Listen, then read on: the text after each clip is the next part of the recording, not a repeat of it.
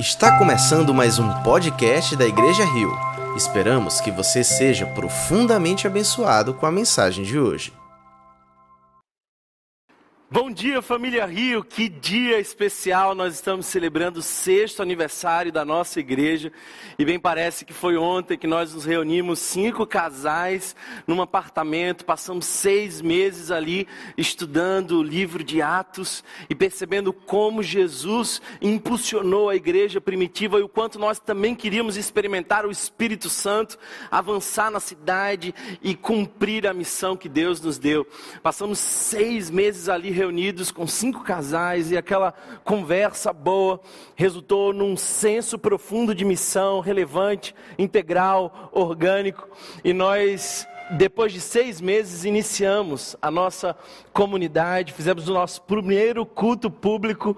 Seis anos depois, aqui estamos nós, já passamos por três espaços, vimos muita gente ser abençoada, muitos casais serem restaurados. Glória a Deus por tudo que Ele tem feito e ainda pelo que Ele fará. Deus tem realmente feito maravilhas. Eu quero aqui lembrar do Salmo 126 que diz: Quando o Senhor restaurou a sorte de Sião, ficamos como os que sonham. Então a nossa boca se encheu de riso, a nossa língua de júbilo, e entre as nações se diziam grandes coisas fez o Senhor por eles. De fato, grandes coisas fez o Senhor por nós, por isso estamos alegres. Se você puder aí de casa, grava esse texto no seu coração. Grandes coisas fez o Senhor por nós, por isso estamos alegres. É claro, queridos irmãos, que nós sabemos do contexto em que vivemos, sabemos que tem sido tempos desafiadores, mas nós não podemos esquecer aquilo que Deus fez por nós. Talvez esse tenha sido o problema do povo de Israel, que muitas vezes olhava mais para os problemas do que para os sinais de fidelidade que Deus tinha dado ao povo durante toda aquela caminhada. Por isso eu quero convidar você como igreja a olhar para tudo aquilo aquilo que Deus já fez e alimentar a esperança do seu coração de que um tempo novo virá. Glória a Deus por isso, eu estou certo de que um tempo novo virá. E eu gosto muito de pensar que um dos, um dos chamados de Deus para a nossa comunidade é testemunhar. E eu não sei exatamente como você conheceu a Igreja Rio, não sei qual é a importância dessa comunidade local em sua vida, mas eu queria animar você a, nesse momento, a quem sabe compartilhar, compartilhar o seu testemunho. Então, escreve aí no chat do YouTube como você conheceu a igreja, como você tem sido abençoado, o que, que Deus tem feito através dessa comunidade local, o que, que você tem aprendido conosco. Eu Quero garantir para você que eu vou ler cada um desses testemunhos e certamente cada uma dessas palavras será de ânimo, de esperança, de renovação para o coração da nossa liderança. Queridos irmãos, o nosso salário é saber que Deus tem de fato nos usado para abençoar pessoas. Então, por favor, não deixe de escrever aí no chat ah, o seu testemunho, como Deus tem abençoado a sua vida. Uma outra forma de você contribuir com essa celebração de hoje é compartilhando ela com outras pessoas. Eu peço a você que tome aí alguns segundos, mande esse link para algumas pessoas, convide outras pessoas a estarem conosco online. Certamente elas também serão abençoadas, não por mim, mas pela exposição da palavra de Jesus. E eu sei que essa será uma manhã inesquecível. Eu estou certo de que o Espírito Santo de Deus vai falar ao nosso coração e nos trazer um novo desafio para a glória do Senhor. Feche os teus olhos, ore comigo e que o Espírito Santo possa preparar essa mensagem, preparar o terreno onde essa semente poderosa vai cair e que hoje possamos colher frutos a cem por um em nome de Jesus. Obrigado, Pai, porque apesar de nós, estamos aqui Apesar das nossas limitações, seis anos depois, a nossa comunidade segue triunfante, marchando, mesmo em cenários desafiadores, estamos seguindo o fluxo como um rio. E é bem verdade, Senhor, que que o leito do rio muda e que faz curvas, e de que por vezes as águas são mais fundas, outras vezes são mais rasas. Não há previsibilidade no rio, mas uma coisa é certa: esse rio há de correr até cumprir o propósito de Deus, esse rio há de correr até alcançar a presença de Deus, porque vem de Deus e é para Deus. Eu coloco, Senhor, nossa igreja em tuas mãos, a liderança dessa igreja. Nós reconhecemos, Pai, que não estamos no controle. Reconhecemos que é tu quem estás no controle dessa comunidade e da tua igreja espalhada pela face da terra. Jesus, adoramos o teu nome, queremos, Pai, que o teu nome seja conhecido, que o teu reino possa se espalhar e alcançar pessoas que hoje se encontram sedentas, mas que são bem-vindas a beber das águas desse rio, porque é um rio puro, é um rio de vida, é de águas cristalinas. Pai, perdoa aquilo que nós fomos, corrige aquilo que nós somos, dirige aquilo que nós seremos como igreja. É certo, Pai, que nós erramos muito e eu creio que ainda erraremos, mas eu sei que a tua graça é perdoadora e longânima. Portanto, Jesus, que tu venha e que tu sejas o centro desse culto, dessa igreja, de nossa vida, que nós possamos contribuir para a expansão do reino. E que hoje, Senhor, onde há alguém aflito, onde há alguém depressivo, ansioso, onde há uma crise conjugal, onde existem pessoas presas nas drogas, onde existem pessoas perdidas e sem ânimo, sem esperança, onde existem, Senhor, pessoas que nesse momento estão doentes, onde existem pessoas, Pai, que estão sedentas, que o rio de vida alcance essas pessoas. Em nome de Jesus, eu te peço, Pai, que tu venha e que tu fortaleça a alma cansada de muitos dos nossos irmãos que durante a pandemia foram se esfriando e se distanciando. É tempo de renovar o nosso compromisso contigo, é tempo de desfrutar do privilégio de ser igreja, mesmo apesar da distância. Portanto, fala ao nosso coração em nome de Jesus. Amém. Amém. Gente querida, eu quero convidar você a um texto das Escrituras. Vocês bem sabem que nós estamos expondo os primeiros capítulos da, da, das cartas que João escreve, direcionado por Deus para as sete igrejas. E nós começamos o capítulo 1, essa introdução, que nós terminamos hoje. Na semana que vem nós vamos começar a estudar essas sete cartas. São os três primeiros capítulos de Apocalipse, esse livro precioso. E ao contrário do que muitas pessoas pensam, não é um livro misterioso, distante de nossa compreensão.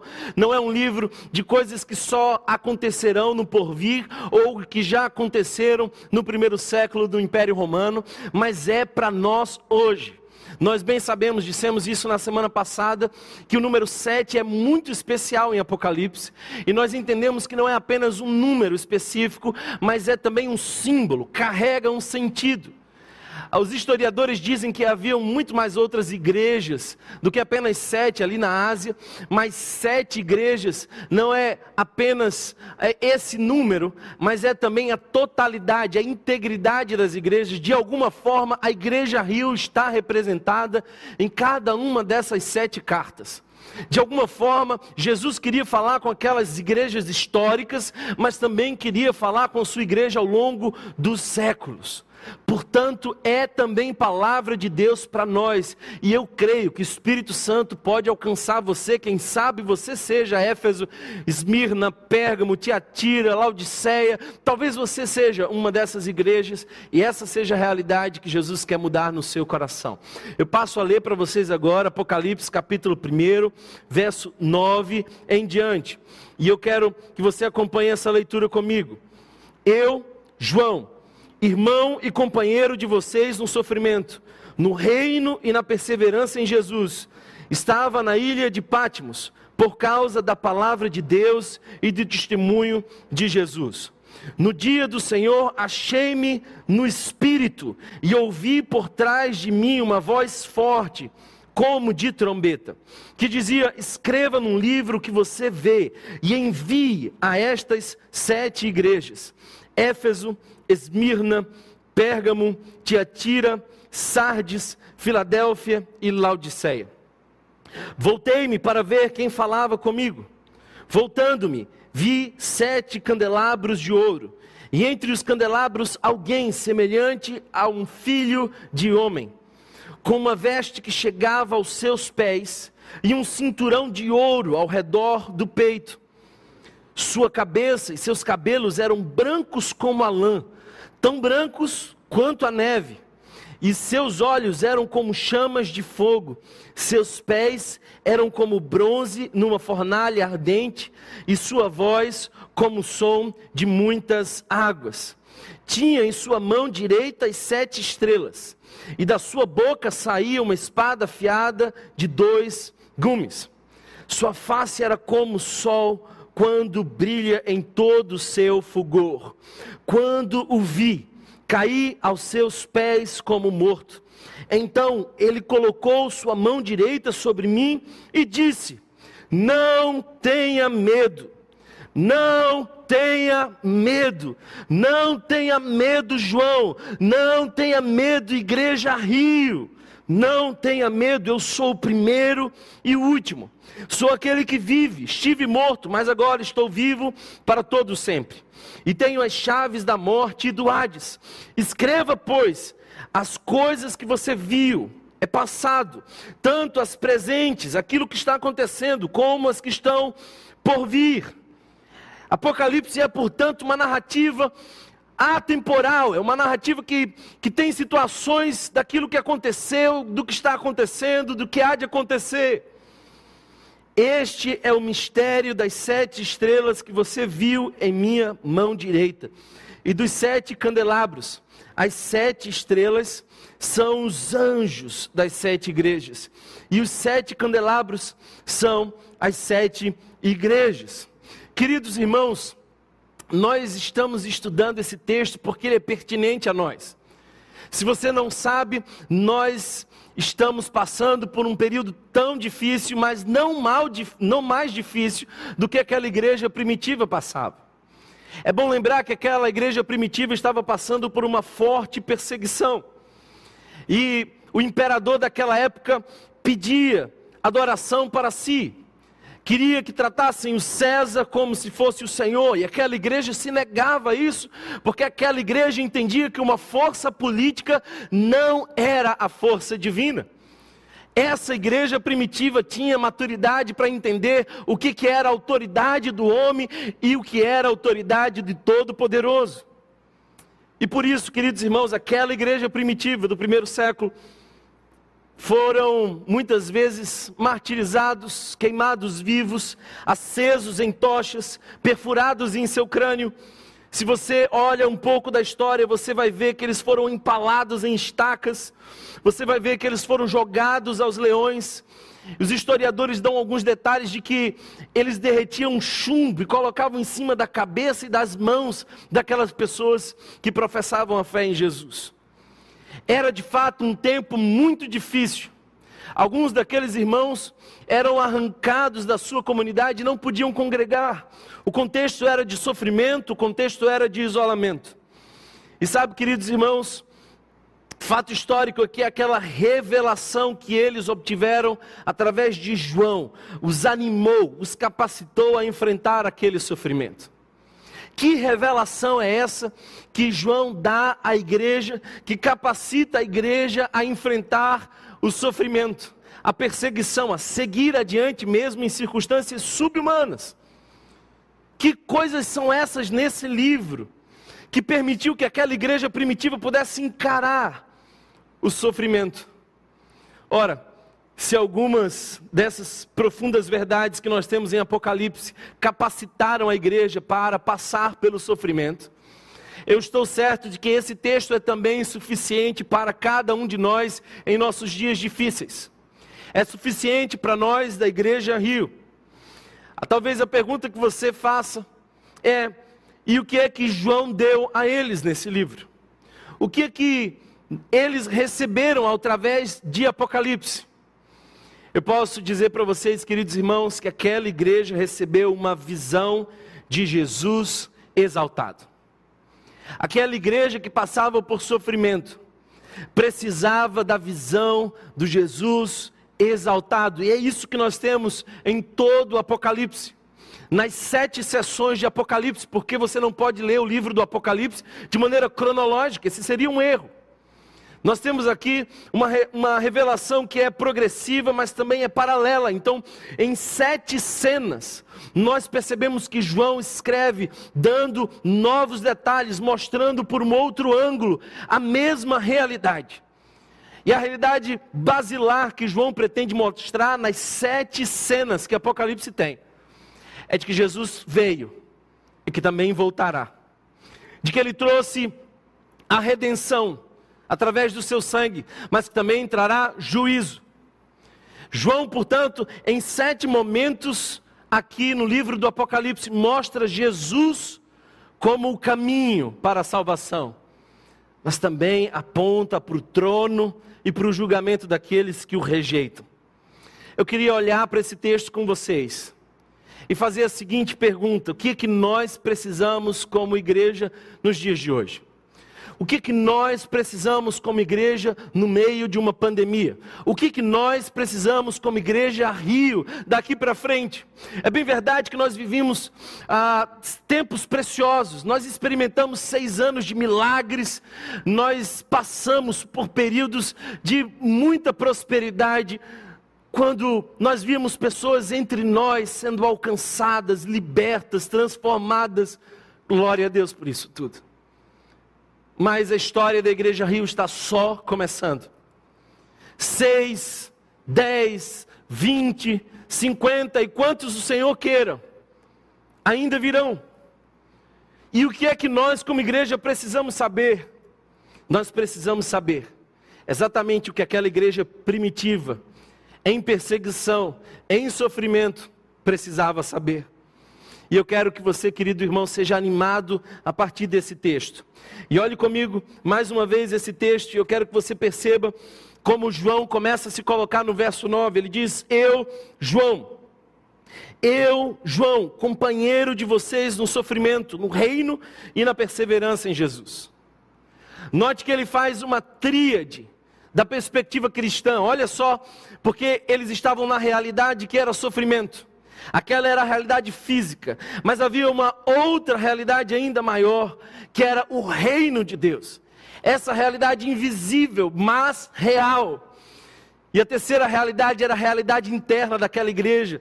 Não apenas eles sofriam, não apenas eles estavam no reino, mas eles perseveravam. Eles sofriam no mundo físico, desfrutavam do reino espiritual que já estava sendo instalado mas perseveravam em Jesus. Queridos irmãos, que palavra preciosa é essa? E eu quero te dizer que a primeira coisa que nós precisamos aprender como igreja é a perseverar em Jesus. Nós precisamos perseverar em Jesus. E talvez a parte mais fundamental para a sua compreensão é essa pequena expressão em Jesus. O contexto que aquela igreja passava era de tribulação.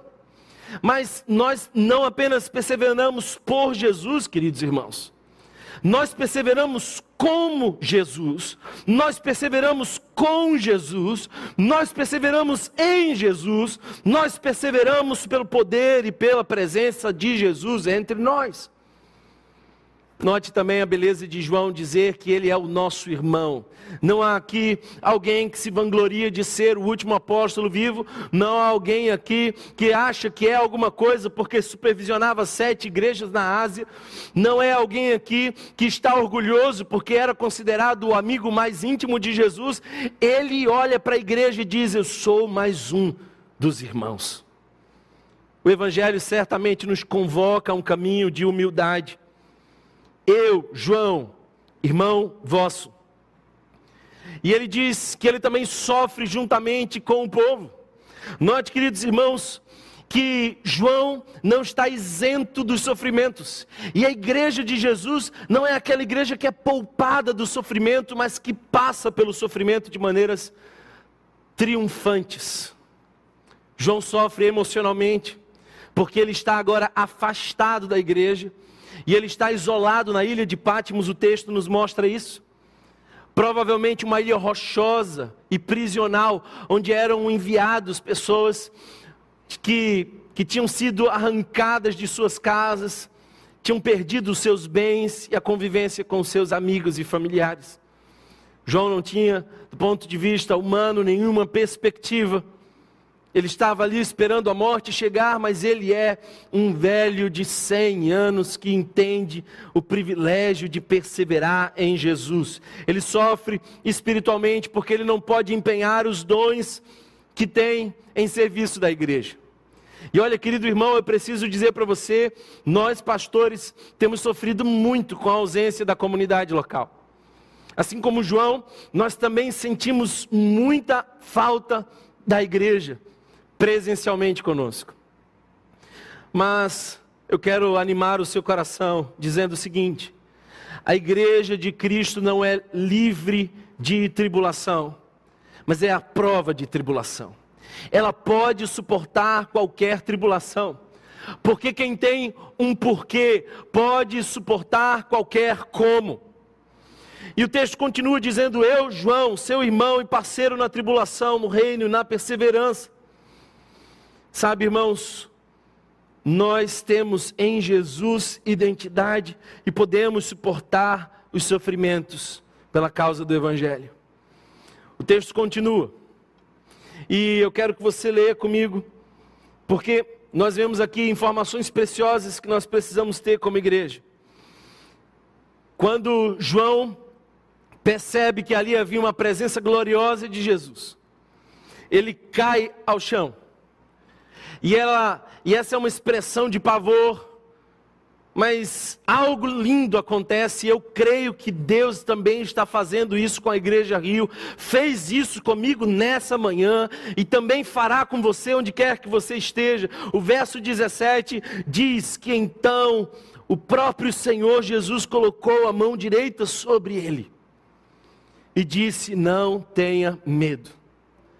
Os cenários são pavorosos e nós somos tomados por angústias, mas por vezes nós sentimos a mão poderosa de Deus em nosso ombro, dizendo: Não tenha medo. Muitas vezes, ao longo desses seis anos, eu olhei para os desafios e tive medo, e em todas essas vezes o Senhor colocou a mão sobre meu ombro e disse: Não tenha medo. Sabe, o meu medo é uma tentativa de assumir o poder e a soberania. É quando eu digo, eu vejo, eu sei, eu estou no controle. E por isso eu tenho medo. Sabe, queridos irmãos, o medo é uma visão sem Deus. É quando nós olhamos o futuro e as realidades que nós imaginamos sem a presença daquele que controla todas as coisas. Sabe, o medo nos transforma em falsos profetas. Nós começamos a ver um futuro, e é sempre um futuro horrível que nos assusta. O medo, queridos irmãos, nos faz pregar um falso evangelho para nós mesmos. Porque frequentemente nós olhamos para o cenário, vemos que nós não vamos dar conta e respondemos dentro de nós que nós precisamos de um falso Salvador um salvador funcional. É o indivíduo que chega na segunda-feira e percebe que existem desafios financeiros e ele acha que se ele tivesse uma conta mais gorda, tudo estaria resolvido. É uma jovem que até o momento não casou e ela diz: Olha, minha vida será um pavor, eu envelhecerei sozinha, não haverá ninguém que cuide de mim. E então, o falso Salvador que ela um dia espera é um homem que possa livrá-la daquele sofrimento que imagina. Mas eu vim aqui dizer para você que você não precisa de um outro Salvador. Há um Deus poderoso que salva-nos de todos os pecados, de todas as tragédias. Ele está no controle de nossa vida e, com toda certeza, eu afirmo para você que Ele está dizendo para ti: hoje não temas. Sinta o toque da mão poderosa de Deus. E algumas traduções dizem que ele tocou o ombro de João. Eu não sei, mas eu creio que ele está tocando você hoje, dizendo: Não temas. 150 vezes nas Escrituras nós vemos essa afirmação: Não temas. O nosso coração é inclinado a temer. Foi isso que ele me falou hoje de manhã, com os meus medos, com as minhas angústias, quando eu oro e digo: Senhor, e agora? Eu ouço a mão poderosa de Deus me chamando pelo ombro e dizendo: Sou eu, não temas. A igreja precisa aprender a perseverar em Jesus. Persevera em Jesus, querido irmão. Não retroceda. Não desista. Avance. Você não precisa de prosperidade, de aprovação, você não precisa de algo que valide a sua vaidade, você não precisa de absolutamente nada, senão apenas da mão poderosa de Deus em seu ombro, dizendo: Não temas. O que mais que nós aprendemos com João? Nós aprendemos com João a adorar a Jesus. A igreja que passava por grande tribulação no primeiro século precisava aprender a perseverar em Jesus, mas ela também precisava aprender a adorar a Jesus. Note que o texto continua, e nós vemos no verso 10 dizer o seguinte: No dia do Senhor, no dia do Senhor. João está preso na ilha de Pátimos, distante da comunidade local, mas ele não esqueceu o dia do Senhor. E essa é uma referência ao domingo. E se você não sabe, a igreja primitiva passou a cultuar ao Senhor e dedicar esse dia a adorá-lo. Isso pelo fato de que eles celebram a ressurreição de Jesus que aconteceu ao domingo. João estava no dia do Senhor, adorando ao Senhor. E olha o que o texto diz: diz também que ele achou-se em espírito. João estava em espírito. Escuta bem o que eu quero te dizer: o homem pode tirar de você os seus bens, pode tirar de você a convivência, pode tirar de você o lugar onde você costumava estar, mas o homem não pode tirar de você a capacidade de entrar na presença do, do Senhor e de ser cheio do Espírito Santo. Prenda o homem numa ilha rochosa e ainda assim ele estará cheio do Espírito Santo, porque o homem pode ser preso, mas o Espírito Espírito Santo não será.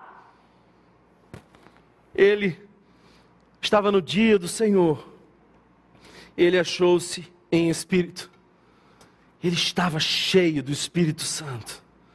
Queridos irmãos, a igreja precisa aprender dois modos de adoração: a adoração pública, é essa que nós fazemos aos domingos, e nós Amamos essa celebração pública, amamos louvar a Jesus uns com os outros. Eu estou aqui com alguns poucos irmãos que me ouvem nesse cenário, e eu sei que muitos de vocês do outro lado da tela gostariam de estar conosco nessa adoração pública. Mas os servos e servas de Jesus também entendem a adoração privada. Numa caverna, preso, João adorava o Senhor.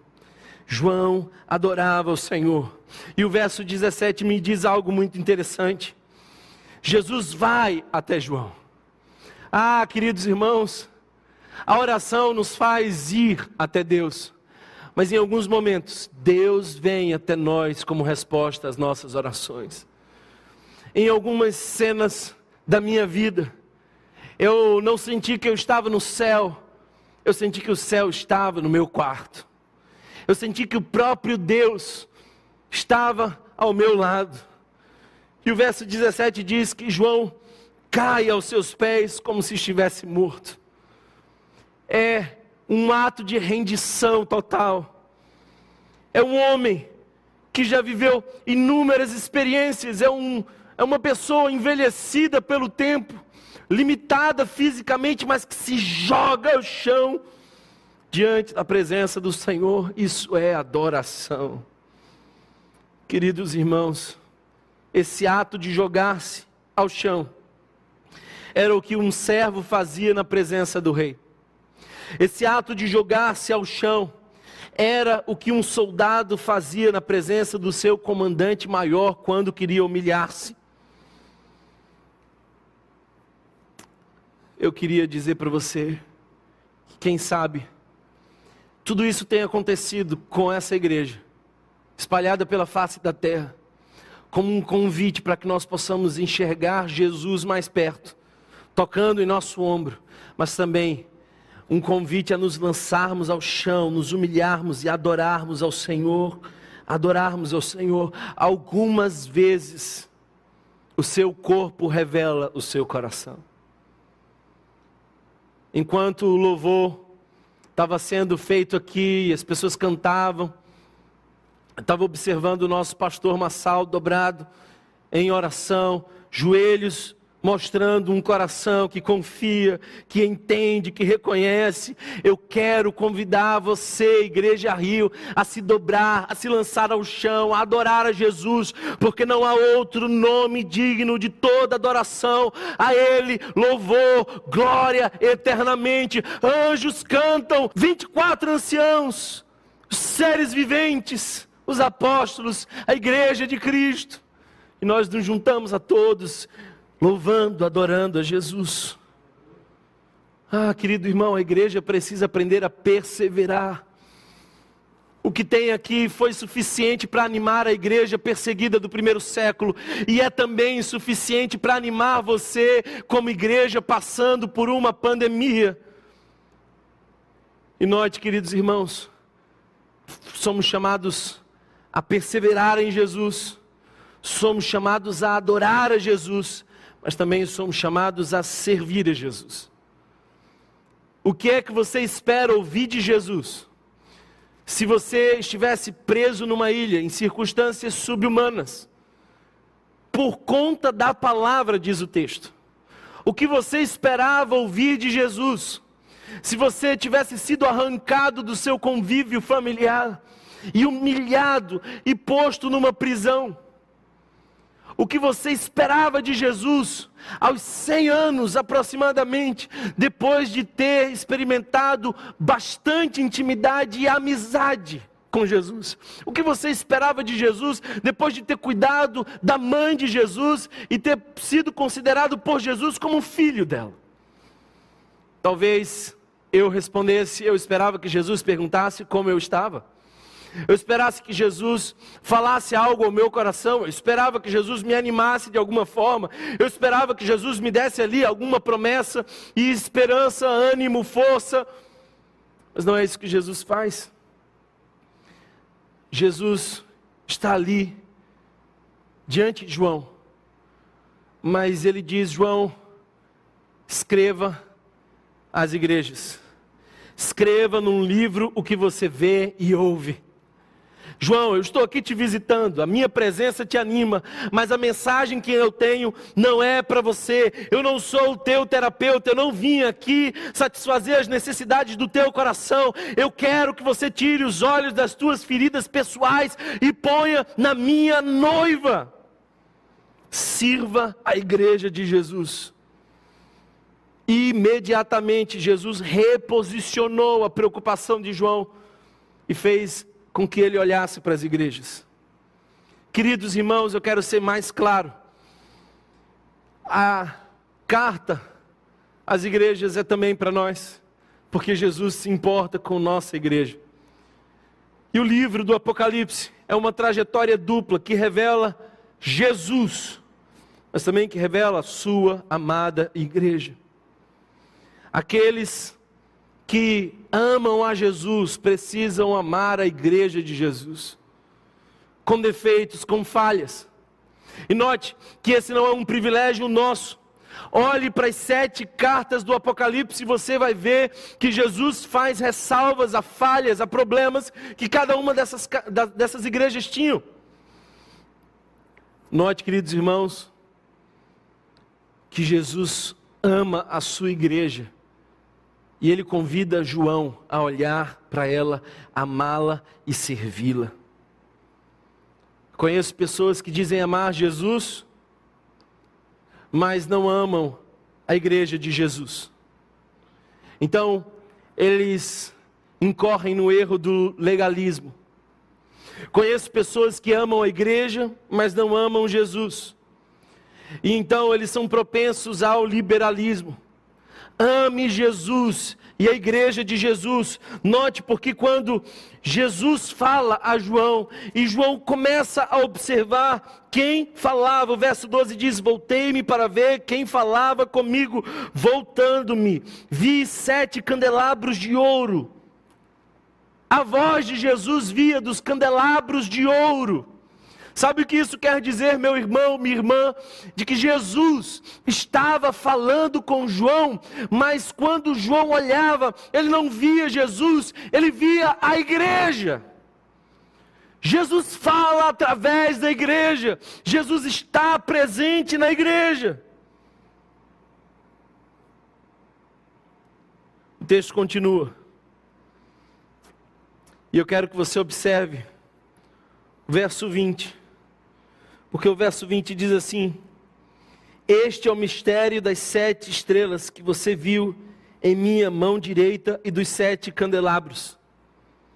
Sabe o que isso significa? As sete estrelas são os anjos das sete igrejas, e os sete candelabros são as sete igrejas. Portanto, querido irmão, eu quero dizer para você que Jesus cuida da sua igreja. Ele tem todos os líderes e pastores em suas mãos. Ele está andando em volta da sua igreja. Ele está entre nós. Portanto, queridos irmãos, eu quero que você entenda que nós somos chamados a servir a Jesus quando nós consideramos a sua igreja. A igreja é tipificada com sete candeeiros de ouro esse instrumento onde se colocava as velas, onde colocava óleo, usado para iluminar. Você sabe o que isso significa? Porque é necessário que você entenda: Jesus está entre os candeeiros, porque esses candeeiros refletem a luz de Jesus. Jesus está na igreja e a missão da igreja é refletir a luz de Jesus. A diferença entre um crítico e um servo é a seguinte: ambos veem o mesmo problema, mas respondem de maneira totalmente diferente. O crítico quer ser servido, o servo quer resolver os problemas. Nós somos chamados a servir a Jesus. E não existe melhor forma de servir a Jesus do que amando a igreja dele. Eu quero caminhar para o final e te dizer ainda uma quarta verdade que nós precisamos como igreja de Cristo. Aquela igreja primitiva precisava aprender a perseverar em Jesus, precisava aprender a adorar a Jesus. Aquela igreja primitiva, queridos irmãos, precisava servir a Jesus. Mas aquela igreja primitiva precisava conhecer a Jesus. Perseverar em Jesus, adorar a Jesus, servir a Jesus, mas também conhecê-lo conhecê-lo profundamente. A palavra de Deus diz: errais e não conhecer as Escrituras e nem o poder de Deus.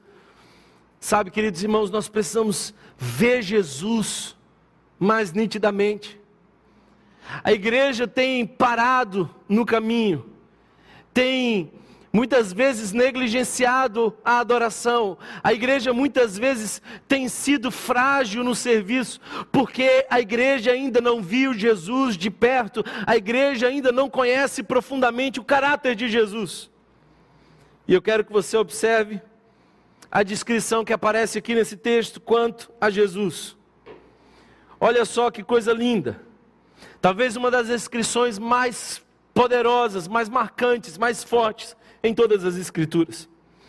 Voltei-me para ver quem falava comigo. Voltando-me, vi sete candelabros de ouro. Jesus estava no meio da sua igreja. E entre os candelabros, alguém semelhante ao filho do homem. Note que aqui nós temos dez características que João vê acerca de Jesus. A primeira delas é de que ele era semelhante ao filho do homem. É claramente a mesma expressão que Daniel, no capítulo 7, verso 3, tem em uma visão. O filho do homem. Nós vemos essa expressão também em Marcos. Jesus está aqui representado nesse filho do homem. E note que ainda há uma segunda afirmação, como uma veste que está que chega até os seus pés. Que veste é essa, querido irmão? Essa é exatamente a veste do sumo sacerdote. Jesus é o nosso sumo sacerdote. Jesus não é sacerdote da ordem de Arão.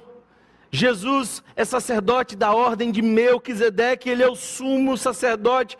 João, ao olhar para Jesus, percebe que ele é o filho do homem vestido como um sacerdote e ele tem um cinturão de ouro ao redor do peito, algo que somente alguns reis e os sumos sacerdotes tinham.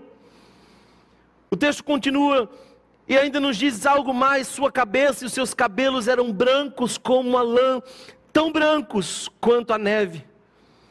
E essa é uma simbologia para mostrar que ele é maior em sabedoria e dignidade. Jesus é maior em sabedoria. Aqui há também um conceito de eternidade, pelos séculos dos séculos, ele é santo e vivo. Nós olhamos para o texto e ainda percebemos uma quinta afirmação sobre Jesus. O texto diz: E seus olhos eram como chama de fogo. Sabe, isso nos fala de uma percepção penetrante. É o Deus que está em toda parte e tudo vê. Ele é, portanto, onisciente, ninguém escapa dos olhos do Senhor, nós somos eternos flagrantes diante de Deus. Você não consegue esconder nada, porque os olhos do Senhor são como chamas de fogo.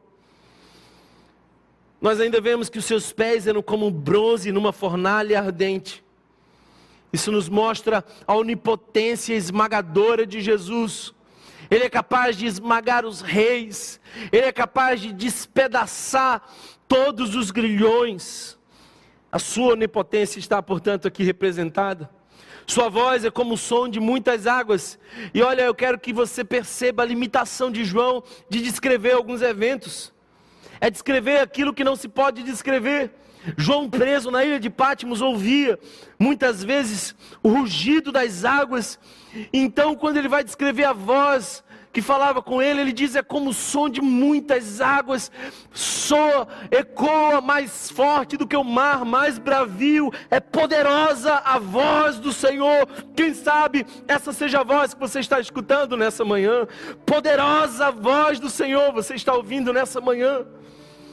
O texto continua, queridos irmãos.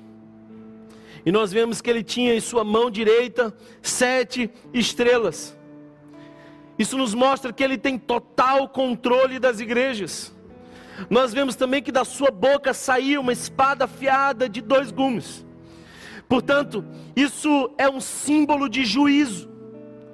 Queridos irmãos, o nosso Senhor Jesus, em sua segunda vinda, vem também para trazer juízo. Essa não é a espada apenas da palavra, mas essa é uma espada de juízo.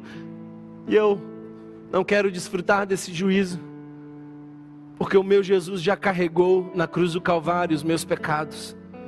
Eu desfrutarei da graça de Jesus, do sangue do Cordeiro.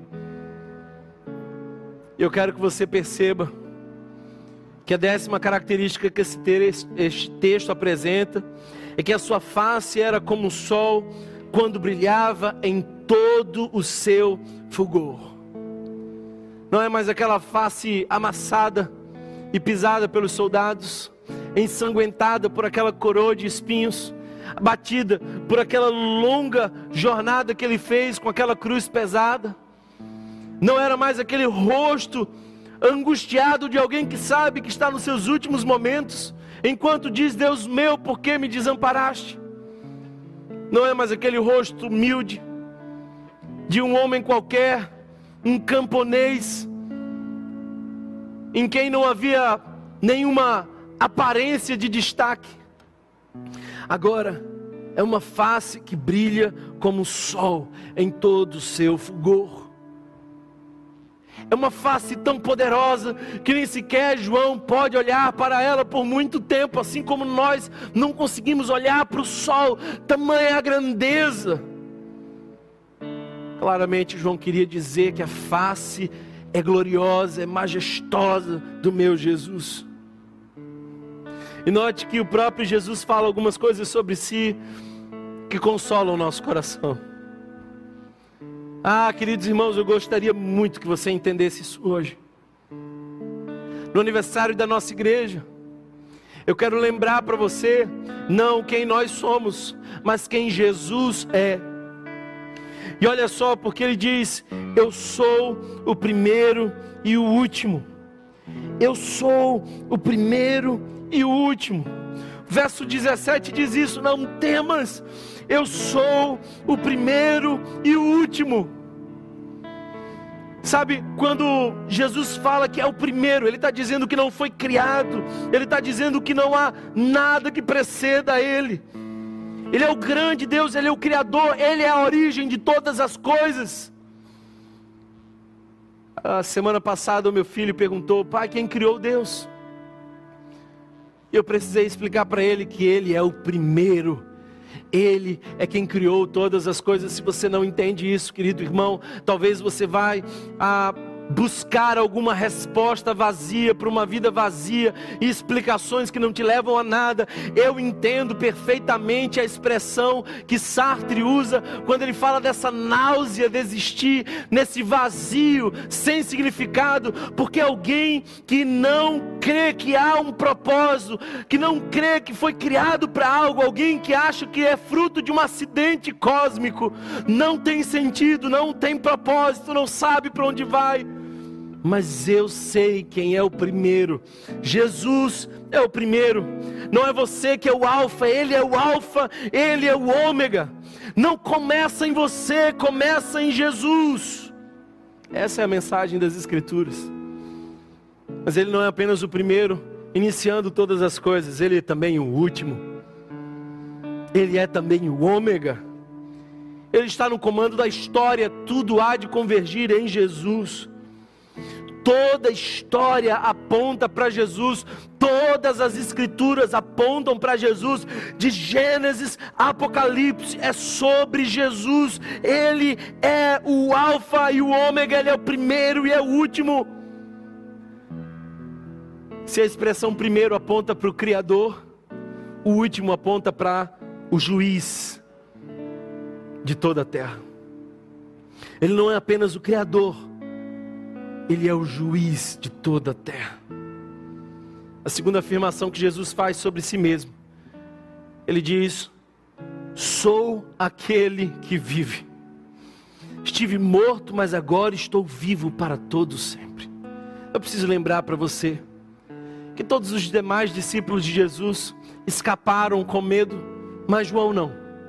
João estava ali plantado aos pés daquela cruz.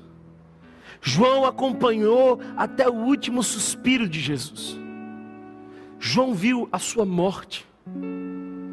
Aquela cena ficou gravada em seu coração. Mas agora, já envelhecido, ele ouve uma voz que diz: Não temas. E uma mão lhe toca. E aquela mão não lhe tocou pela primeira vez. Aquela era uma mão conhecida. A mão que toca em João tem um furo. A mão que toca em João é a mesma que foi furada por mim e por você. É a mão do meu Jesus. E ele diz: Sou eu aquele que vive. É verdade, eu estive morto, mas agora estou vivo para todo sempre. Ele venceu a morte, ele venceu o último dos inimigos. Uma igreja perseguida no primeiro século precisa saber que o Deus que venceu a morte está com eles. A igreja perseguida precisa lembrar que Jesus tem as chaves da morte do Hades. E é isso que ele diz. Queridos irmãos, a morte não o segurou. Pelo contrário, ele agora diz com um rosto incandescente, com um cabelo branco. Ele diz com todo poder: Eu tenho as chaves da morte e do Hades. O nosso Jesus tem toda a autoridade. O controle está em Suas mãos. Ah, eu creio num Deus que está no controle de todas as coisas que tem em suas mãos as chaves. Nada surpreende Ele. Não há um lugar onde Ele não tem autoridade. Eu creio que o mesmo Deus que visitou a João na ilha de Patmos, o mesmo Deus que diz: Eu sou o princípio e o fim, o mesmo Deus que diz: Eu venci a morte, estou vivo para sempre, não existem ameaças quanto a Jesus, ele está definitivamente livre da morte. Mesmo Deus que diz: Eu tenho as chaves, nos visita hoje. Eu não sei o que, que você tem passado, o que, que você tem sentido, mas quem sabe você sofra com o isolamento. João estava isolado. Quem sabe você tema o futuro. E João, queridos irmãos, estava sob constante ameaça de morte.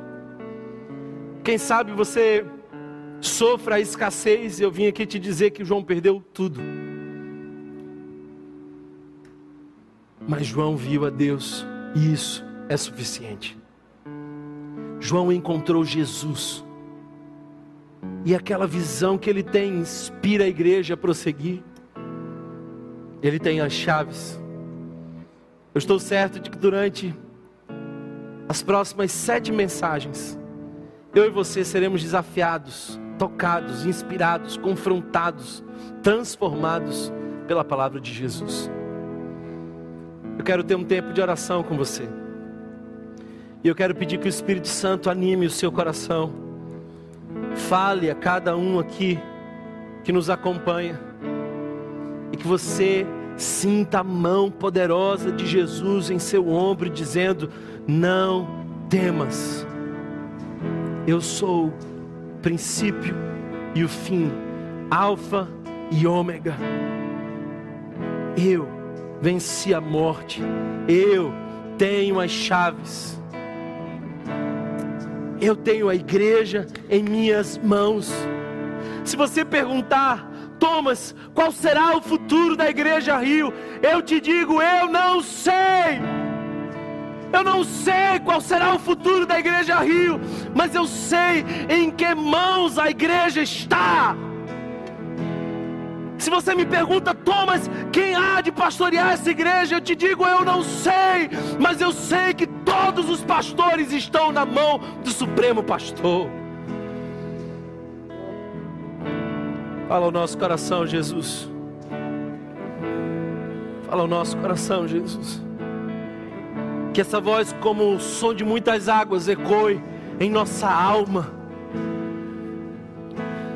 que nós possamos cair como mortos em adoração.